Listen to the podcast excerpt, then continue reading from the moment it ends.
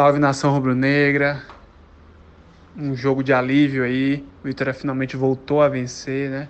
Primeira vitória de 2021 contra a equipe do Guarani, segunda vitória fora de casa no campeonato.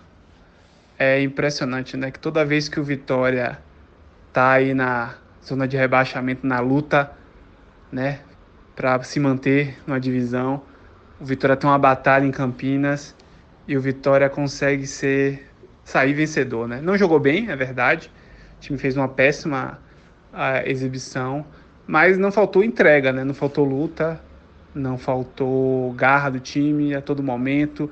A gente pôde perceber ali no final do jogo, quando o juiz apitou, o, o, semblante dos jogadores aliviados, né? Porque queriam aquilo, queriam aquele resultado, mesmo com suas limitações técnicas absurdas, gritantes para a disputa de uma Série B os atletas é, tiveram a força necessária para conseguir o resultado. E eu acho que é isso que vai importar nessa reta final. Né? Ninguém está esperando, após 36 jogos, que o Vitória vai fazer uma atuação de gala na Série B, uma atuação de nível de Série A. Nada disso. A gente só quer os pontos e quer tirar o time dessa situação. E foi o que o time fez hoje, né? Lutou, é, batalhou bastante, conseguiu os três pontos um alívio muito grande, né? Contou aí com o benefício da rodada ajudar o Vitória a praticamente todos os jogos. Agora o Vitória se vê no encruzilhado torcedor do Vitória, né? Porque não sabe se torce contra o Náutico. Porque se o Náutico vencer hoje, esse jogo ainda não foi pro. A gente está gravando aqui antes do jogo do Náutico. Se o Náutico vencer, rebaixa o Botafogo de Ribeirão Preto. E aí o Vitória pode jogar no, no Barradão contra um Botafogo já rebaixado e a depender do resultado do Figueirense contra o Juventude em Caxias, jogar para o empate, ou seja, entrar em campo já sabendo que se o jogo continuar do jeito que está, o Vitória está livre dessa luta aí ingrata para a permanência da Série B. Né? É o que a gente espera. Próximo jogo agora só terça-feira, o Vitória já vai jogar sabendo dos resultados dos concorrentes, ou seja, tem tudo para ter tranquilidade no Barradão para fazer valer o seu mando de campo e finalmente o torcedor se vê livre dessa angústia que é a luta pelo é, para se salvar no campeonato. É, depois de muita camomila e uma oração pesada para agradecer a Deus pelo milagre, milagre com letras maiúsculas, dá para falar um pouco sobre o Vitória hoje. Um time que jogou no limite de sua capacidade técnica. Eu tenho a impressão de que, a exceção de Fernando Neto, que fez uma partida muito abaixo, os outros atletas que vestiram a nossa camisa deram o máximo do que podem oferecer ao Vitória hoje. E nesse sentido, o destaque vai para Mateuzinho, que quando entra em campo lá em Campinas, joga até o que não sabe. Léo Ceará foi um guerreiro em campo. Além dos dois jogos, uma dedicação padrão do que se espera de um jogador que sai da base do clube. Mesmo com dores, era nítido pelas imagens isso, ele participou, deu o corpo para tomar porrada várias vezes e contribuiu muito para o milagre. Até mesmo o Marcelinho, que só de ver na TV se preparando para tá entrar em campo, eu quase tive um infarto, cumpriu perfeitamente o papel ali no lado de campo, cadenciando o jogo. No geral, o Vitória abriu o placar cedo, que particularmente eu não gosto quando isso acontece. Logo depois, entregou o gol para o adversário, como já é de costume, e soube jogar com inteligência e ser superior no segundo tempo, principalmente a partir do momento que ficou com um jogador a mais e fez o segundo gol. Glória a Deus, o milagre aconteceu. Fala nação rubro-negra, fala amigos ouvintes aqui do NegoCast. Bom, aliviados, e essa é a única sensação que podemos ter é pelo menos é a única coisa positiva que eu posso sentir mediante a situação que nós estamos vivendo, o Vitória disputando, né, pelo segundo ano consecutivo a permanência na, na Série B do Campeonato Brasileiro. Sobre o jogo de hoje, destacar que o Vitória conseguiu sair na frente, o time buscou o resultado desde o começo, como o Fernando falou anteriormente, não faltou entrega, o time tentou.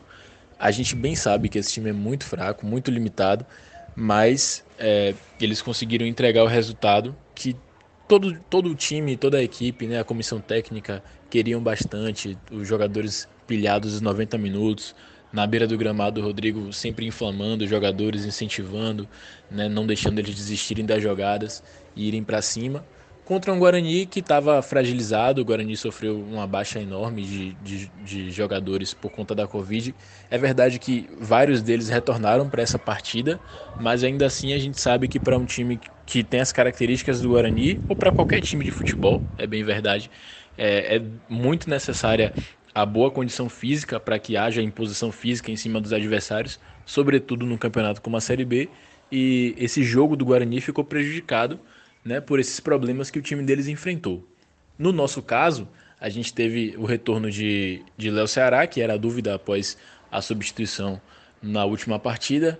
O Vitória é, levou a campo uma escalação que o time conseguia se defender no, numa linha de dois volantes. O Fernando Neto é, fazia essa transição entre o meio e o ataque. Buscou o Léo Ceará em muitas oportunidades. Né? O Vitória conseguiu fazer o gol cedo, numa jogada legal, de uma assistência de Marcelinho, de, de Mateuzinho, perdão, para que Léo Ceará fizesse o gol.